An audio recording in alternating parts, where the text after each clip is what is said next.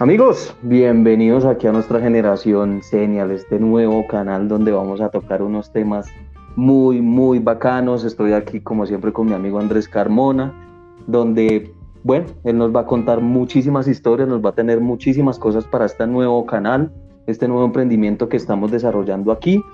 Eh, a toda la comunidad, pues bienvenidos a este nuevo programa. Vamos a estar transmitiendo por hoy acá en nuestro canal de Facebook y próximamente vamos a estar únicamente en YouTube, así que bueno, estén muy conectados, vamos a estar subiendo contenido, vamos a estarles explicando qué vamos a hacer, qué temas vamos a tocar, que vamos a hablar de cosas muy bacanas, muy chéveres, así que bueno, Andrés, bienvenido aquí a este nuevo canal, ¿cómo estás? Bien, Steven. Bueno, iba a decir, mi nombre es Andrés Carmona y me recordarán de canales como Carrosé, pero eso sonó a Soy Troy McClure, como el de los Simpsons, entonces no. Lo vamos a hacer mejor de otra manera. Sí, bueno, vamos querida. A un, otro, otra, otra perspectiva de nuestros personajes. Sí, ¿qué pasa? Eh, para la gente que nos conoce y los que no nos conocen también, pues les queremos contar que tenemos un canal alterno que es Carro C, en el cual hemos tocado temas acerca de los negocios en los que pues, nosotros nos desarrollamos, que es la venta de vehículos, pero hemos querido innovar con este nuevo canal que es Generación Senior. ¿Y qué es la Generación Senior? La Generación Senior es, yo diría que es la única generación activa en este momento que empezó con toda la evolución de la tecnología, a la cual pertenecen todas las personas nacidas a finales de los 70s y comienzos de los 80s y que pues actualmente están pues en el vilo de la transformación digital, en toda esta evolución y de los cuales pues yo orgullosamente hago parte, soy modelo 83, entonces estoy ahí justo en esa disrupción entre la máquina de mecanografía, la máquina de escribir y de un momento a otro ese salto cuántico al llegar a la era del Internet. Entonces, siempre me pregunté y siempre quise tener un canal, como te lo comentaba Steven hace mucho tiempo, donde pudiéramos ver cómo ha sido el cambio evolutivo para todas esas personas que, como yo, quedamos en, ese, en esa pequeña y delgada línea de la historia, donde pasó de cosas tan básicas como te explicaba, de hacer sus trabajos en máquinas de escribir, a pasar a esta era tan futurista donde todo son redes sociales, todo es internet, donde próximamente muchas cosas van a ser metaverso, viajes espaciales y demás. Y pues qué bueno contarle a la gente y, que la gente haga parte de esta comunidad para que nos cuenten cómo se sienten, qué posibilidades ven, qué cosas podemos hacer.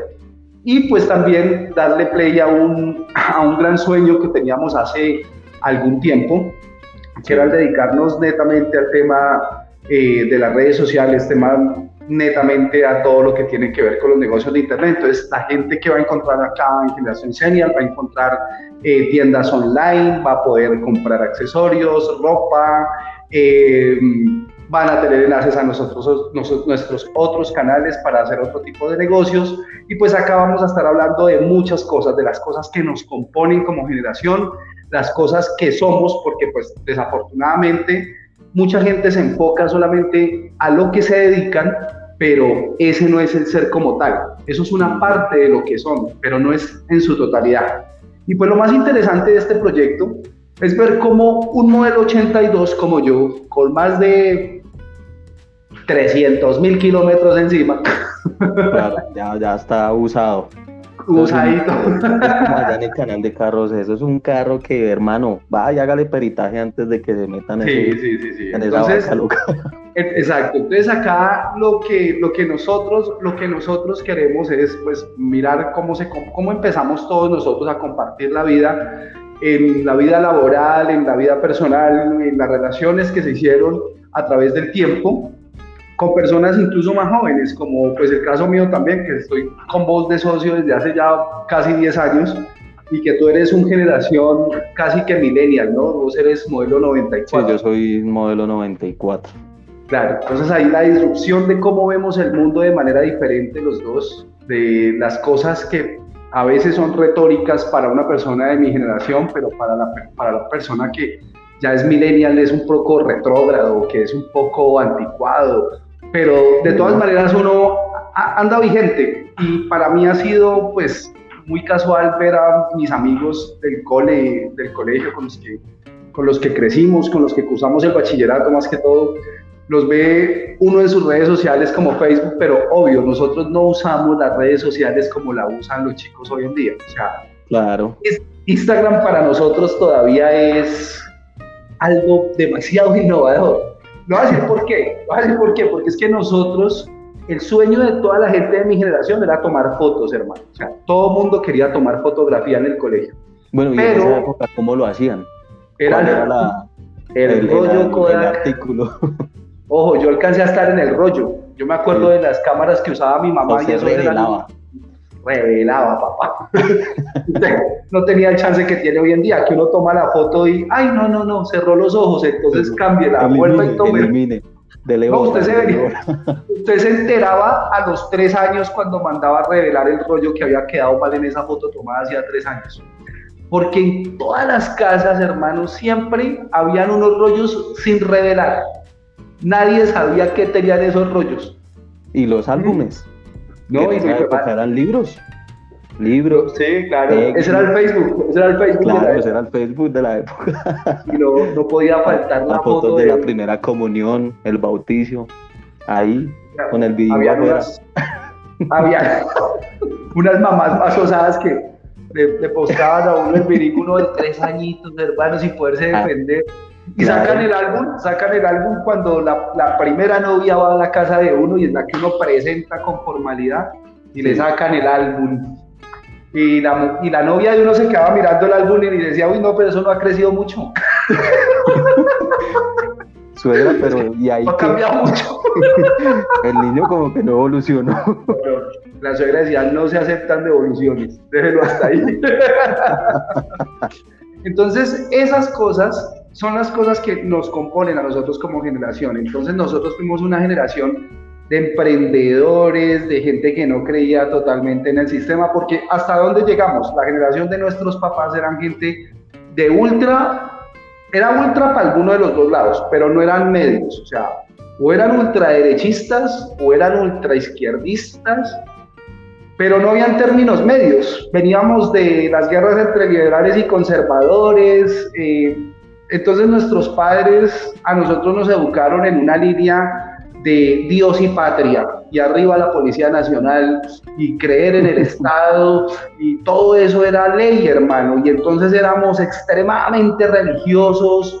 Eh, Colombia es un país laico que acoge todas las religiones, entonces aquí hay religiones para todos, aquí hay cristianos, atentistas, eh, testigos de Jehová, protestantes, aquí somos un sancocho de tantas vainas y de tantas creencias. Y pues a mí en lo personal me causó mucha curiosidad lo que ocurrió en el 2020, que llega una pandemia y se comienzan a romper muchos metarrelatos. O sea, y paradigmas, que finalmente eran los que pues, venían con el tiempo.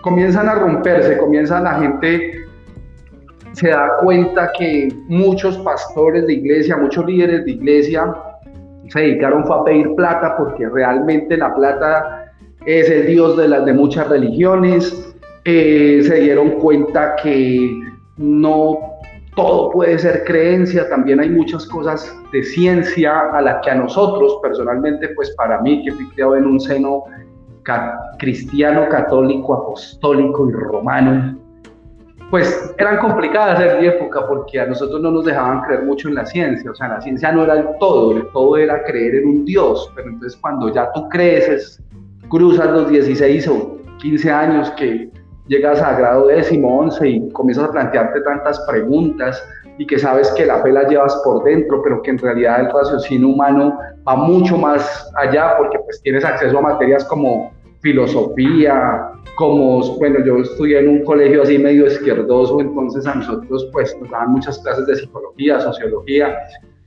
y pues tuvimos el acceso a hacernos preguntas y digamos que ahí cambia la percepción.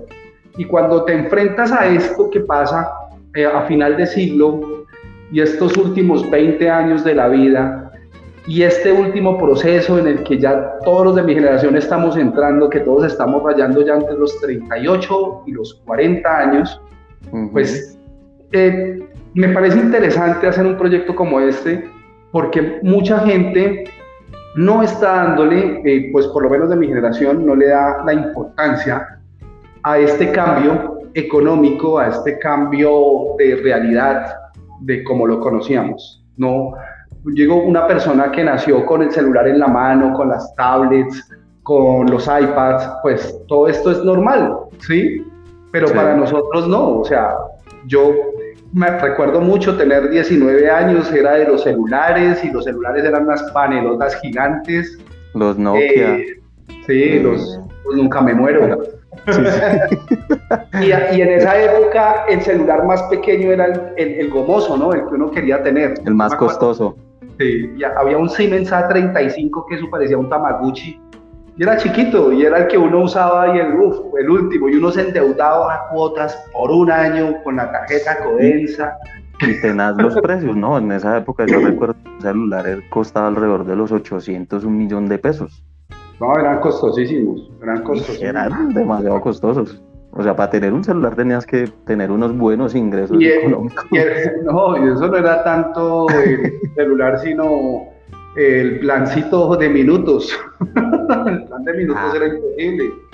A 300 pesos el minuto. No, no, pero usted que usted nació ahorita, yo estoy desde que el minuto era a mil pesos. Y ese minuto en cabina telefónica, no.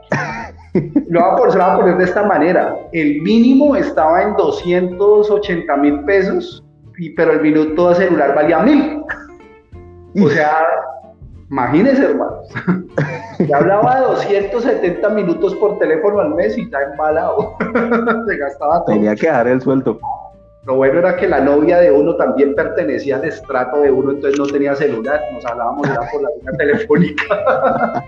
Pero sí, entonces esas cosas son las que marcaron nuestra generación y son las cosas que realmente ahorita, cuando nosotros echamos un vistazo atrás, yo la vez pasada hacía una reflexión sobre eso y pensaba, mirar hacia atrás a la generación de nuestros padres, nosotros los que vamos a cumplir ya 38, 40 años, pues no, era tan difícil comprenderlos, ¿sí? Pero estoy pensando en los hijos nuestros, que cuando miren atrás, eh, por ejemplo, yo tengo un pequeñín de 9 años, y él mira atrás y ya es, complicado. O sea, él, no comprende muchas cosas de las que yo le hablo porque ni siquiera ya existen, ¿sí? O sea, ve y háblale a alguien de una caja de mecanografía o una máquina de escribir, pues eso ya hace parte de los museos. Eh, las clases de mecanografía donde nos vendaban los ojos para, para poder memorizar las teclas con las que teníamos que escribir. Y vuelvo y repito, el salto cuántico que se da a final de siglo y pasamos a la era del Internet y lo que se ha convertido en Internet hoy en día, que es súper fuerte, entonces, para eso está diseñado este canal, para que nosotros podamos compartir experiencias sobre todo lo bueno que nos ha traído la evolución tecnológica, pero más allá de eso, hacia dónde nos va a llevar, hacia dónde, hacia dónde va a apuntar esto. No, y claro, y digamos que también no solamente mostrar esas facetas, sino hacer una, un tipo de, de combinaciones de esas dos diferentes épocas que se están manejando, la de hoy en día y la que digamos tú estás, la que tú naciste y digamos obviamente en la que yo nací, porque pues obviamente hay mucho camino por, eh, por, por, hablar, digámoslo de alguna manera, mucha evolución que salió, eh, las formas de pensar, no solamente hablamos de la tecnología, sino también las formas de pensar de muchas de las personas. Hablábamos hacía un tiempo, por ejemplo, que ya hoy en día la mano de obra se está viendo escasa porque ya muchas de las personas o muchos de los jóvenes prefieren dejar la universidad a un lado y dedicarse a un tema, por ejemplo, de redes sociales, ¿sí? sí. Porque pues digamos que no, no vamos a poner una cortina de humo aquí de que pues las redes sociales dan dinero y así es. Entonces, ya ahorita muchas de las empresas se están viendo afectadas porque hay jóvenes en los que prefieren no hacer una carrera universitaria, sino hacer de manera empírica un proyecto, un canal, eh, hablar de ciertas cosas, hacer bromas, hacer ocio, bueno, infinidad de temas que se pueden tocar en redes sociales y que finalmente, pues eso es lo que les va a dar la monetización. Entonces el factor dinero es el que se convierte más importante que no de pronto el intelecto. ¿sí? Mm. Porque pues ya digamos que muchas de las personas dejan de lado el aprender, el conocer y se dedican a estas plataformas que finalmente nos las ponen aquí al frente para que nosotros seamos consumistas de ellos. Sí, pues en, mi época uno de los paradigmas fuertes que había era estudie para que sea alguien en la vida. En la vida, sí, ese era el famoso. Para que, y uno, y entonces uno llegaba a 11 y uno no sabía qué quería hacer, porque uno a los 16 años, bien lo decía el finado Jaime Garzón, uno la pasa la vida como colombiano no sabe para dónde va ni sabe de dónde viene y ese es un gran problema de, de, todos nosotros, eh, dejar de hacer preguntas existenciales y por eso llega uno al, al, punto que tú acabas de tocar, donde el dinero se vuelve la parte más fundamental y la medida de éxito más grande, por lo menos los de mi generación, nosotros fuimos una generación competitiva, muy competitiva, más los hombres que entre las mujeres. Yo digo, hoy en día uno ve compitiendo mujeres, hombres, todos por igual. En mi época el hombre siempre llevaba la delantera en un trabajo, en un deporte, en las cosas de fuerza, bueno, etcétera, etcétera, etcétera. Pero realmente eh, te medía, o sea, nos aprendieron a medir nuestros padres por la cantidad de dinero que pudieses hacer, ¿sí? Pienso que hoy en día también pasa igual, pero en nuestra época, no sé, para, para mí el colombiano esto es un pensamiento muy personal mío, pero nosotros los colombianos somos, ahorita con todo esto de la ideología de género y todo, eh, somos transeconómicos, la mayoría. 90% de la población colombiana es transeconómica.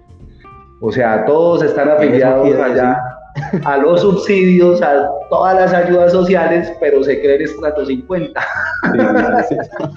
Eso es un gran problema. Entonces, obvio, usted ve gente en, nuestro, en nuestro entorno, la gente con la que compartimos. Mira, me pasó una cosa muy tremenda en estos días. Tuve un accidente de tránsito en mi carro y bueno, me volé un pare, desafortunadamente para mí. Cuéntelo lo que es, hermano. No lo vi, no vi ese madre. Cuéntelo, hermano, que la embarró. La embarré, me siento mal por eso, bueno, me volé el pare, bueno, pues, pues el SOAT respondió y todo. Pero fue muy tremendo eh, la experiencia, ¿por qué? Porque eh, me enfrenté a personas más jóvenes que yo, eh, que fueron los que pues fueron en el, en, el, en el accidente o en el incidente más bien, y resulta que mi celular, o sea, ahí sí, la ley de Morphy, todo lo que puede salir mal saldrá mal. Entonces resulta que usted lo que más necesita en un momento así de angustia y de adrenalina, pues es comunicación. comunicarse, comunicarse, claro. Y resulta que mi celular estaba a punto de apagarse, le quedaba como el 3 o el 4% de batería entonces me tocó mandar la documentación que tenía en digital del carro al WhatsApp de la persona que había estado en el suceso. Y cuando fuimos a reenviar todo a, pues, a la parte de la clínica para, para poder eh, que las atendieran, pues resulta que la vieja que estuvo inmiscuida en el problema tenía full, full, full celular iPhone, lo último en iPhone. Lo último, lo último guarachas. Pero no tenía ni minutos ni internet, ni datos. o sea, tiene la capacidad de, que, ¿Y? ¿qué iPhone era? yo, solo vi esa manzana pelada y de dos pesos, póngale de dos pesos. Pero no tenía para pagar 40 mil de datos.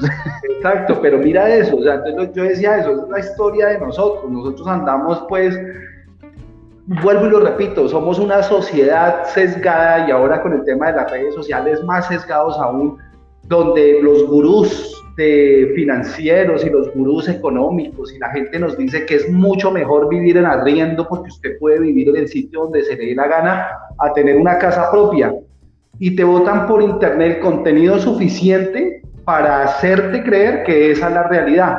Yo no voy a debatir acá si esa es la realidad o no, porque puede que yo tenga un paradigma de la realidad diferente y no quiere decir que ese sea el verdadero, pero soy de los que humildemente pienso que pero mira que ahí hay una comparación muy interesante antes, porque por ejemplo, tal vez tu, tu, tu pensamiento es tener algo propio y quizás el mío no.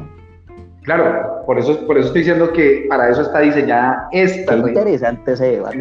Claro, claro. y yo lo diría, entonces me ponen, ay, hagamos un análisis DOFA, porque ahora todos son análisis DOFA. Uno antes, mire, que ya escuchaba, que ya tenía una, yo, yo trabajé en Carrefour algún tiempo como supervisor logístico y bueno, tengo grandes amigos que me quedaron de esa época. Y, y, y, había uno en especial que era el gerente de nuestra operación, el señor Germán Castro, y el tipo súper estudiado, súper light, súper bien de la sociedad. Y él me hacía una analogía sobre la economía bastante interesante. Y él me decía, mire, hoy en día sabemos tanto de procesos, sabemos tanto de números, sabemos tanto de tantas y tantas cosas, que de saber tanto no hacemos nada. Y le voy a decir por qué. Coja a un viejito de esos que se pasa, en la, que se pasa por la plaza de Corabastos y dele cinco bultos de papa Hermano, ese man se los vende porque se los vende ese día, hermano. Como sea, se los vende. Pero ahora en esos mismos cinco bultos de papa, un tipo como usted o como yo, me decía él en esa conversación amena que teníamos. Y es cierto, antes de salir a vender la papa, uno empieza a hacer proyecciones, números, estrategia de venta, cuánta gente necesito para vender, cuánto me va a quedar. Analiza tanto porque nuestro aprendizaje fue basado en eso en el análisis, aprenda a analizar. Entonces, hoy en día, que pues todos hemos ya a los 40 años tratado de desarrollar una empresa o tenemos una empresa ya andando, y todos me darán pues la razón con lo que les voy a decir, pero hoy en día todos son procesos, sistema de gestión de calidad, sistema de seguridad y salud en el trabajo, ISO 9000, ISO 18000, huepucha, o sea, son tantas y tantas vainas que enloqueces y ya no sabes si quieres o no quieres hacerlo. últimamente recuerdo mucho a los 18 años querer tener una empresa y ser independiente, quiero ser mi propio jefe. Y, esa palabra de ser mi propio jefe me con gustó. O no, con Herbalife.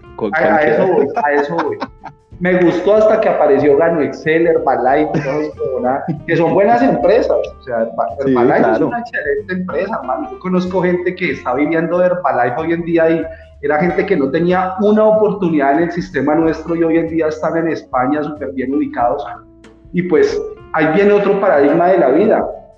La gente como yo, cuando cumplió 18 o 19 años, RCN le puso protagonistas de novela en la televisión a rodar. Y se dio cuenta que la gente podía ir al gimnasio, podía tocar un instrumento y tras derecho podía hacer plata.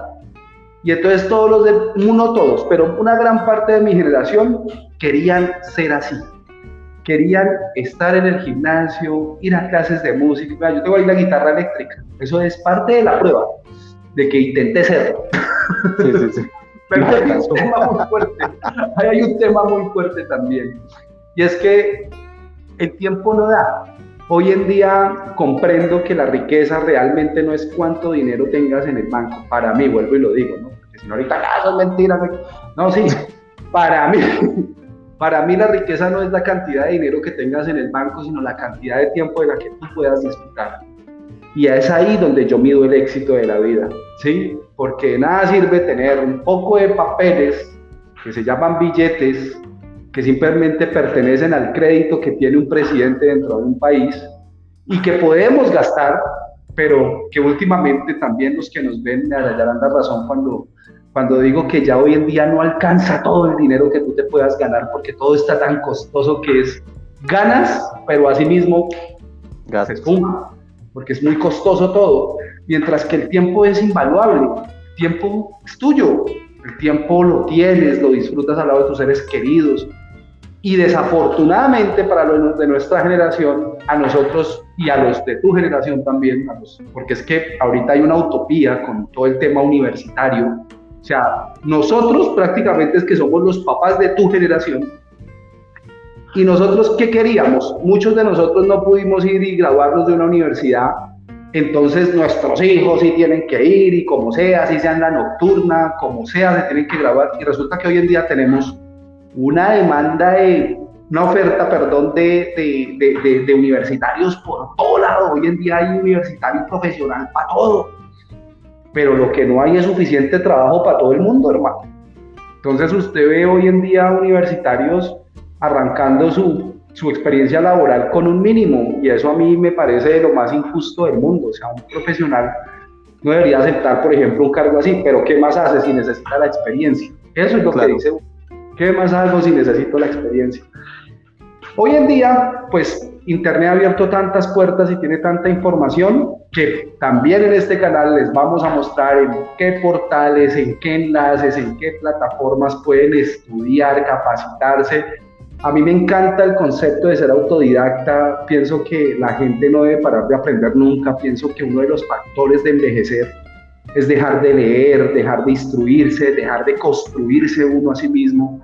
Y, y, cuando volteo a mirar mucha gente que ya pues ronda mi edad y que tiene mi edad y, y, mucha, veo mucha gente resignada, eh, digo, al mundo les está faltando algo. Hoy en día lo tiene todo a través de un celular, porque es que a través de tener un celular inteligente tú puedes hacer tantas cosas, pero la gente lo usa más para el ocio que para construirse. Y eso es complejo. Así es. Eso es muy complejo. Entonces, pues ya los de tu generación que son más jóvenes y que tienen más vida por delante, obviamente, eh, están haciendo cosas diferentes. Ya, ya, casi sin pelo, las entradas. Usted quería, quería ser como Vegeta, usted dijo, yo quiero ser como Vegeta. Sí, sí, Aquí, mire, eso es full entrada. Claro, entonces ahí es donde queremos pues armar esta comunidad y que todo se pegue, que la gente que, que, nos comente, que quiera participar, que nos quiera contar sus experiencias. Tenemos pues varios amigos que van a estar acá acompañándonos. Eh, vamos a tener un canal que cuenten sus historias, eh, digamos que no es nada pues cuadriculado como lo veníamos haciendo, practicando con el otro canal. Eh, ya digamos que esto es un, un espacio un poco más abierto donde podamos tocar diferentes temas que cuenten historias, que si tienen anécdotas un poco eh, bruscas, divertidas, cómicas, bueno, de todo, sí, de todo, digamos que oh. realmente eso es lo que necesitamos. Que si tienen anécdotas bruscas, no con las bruscas. No, no, no. ojo, ojo, ojo con ese que aquí, aquí ya estamos casados. Pues, no, mijo, cuéntanos una anécdota tuya. no, entonces así es eso, es, eso es lo que queremos mostrarle a la gente, queremos mostrarles que, que pues hay muchas historias, muchas vivencias y que hay cosas de las que podemos hacer feedback de la vida de los otros, retroalimentarnos, eh, conocer. Sé que hay mucha gente que se quedó solamente de pronto en un empleo o que se queda, y no está mal, todo eso está bien. Yo digo, desde que a uno le vaya bien en la vida, Incluso tenemos un objetivo, eh, querida comunidad, es que nos cuenten, digamos, algunas de sus ideas que requieran, digamos, algún apoyo, pues digamos que este canal va a ser dedicado para eso. Entonces, digamos, si llega aquí alguna persona, un amigo, una persona que quiera participar acá al espacio y tenga una idea y quiere de pronto como aprovechar para, para mencionarla, para que, digamos, de pronto alguna persona que ve en estos videos, que vayan a ver estos canales, lo puede apoyar, pues, hombre, también ese es el objetivo.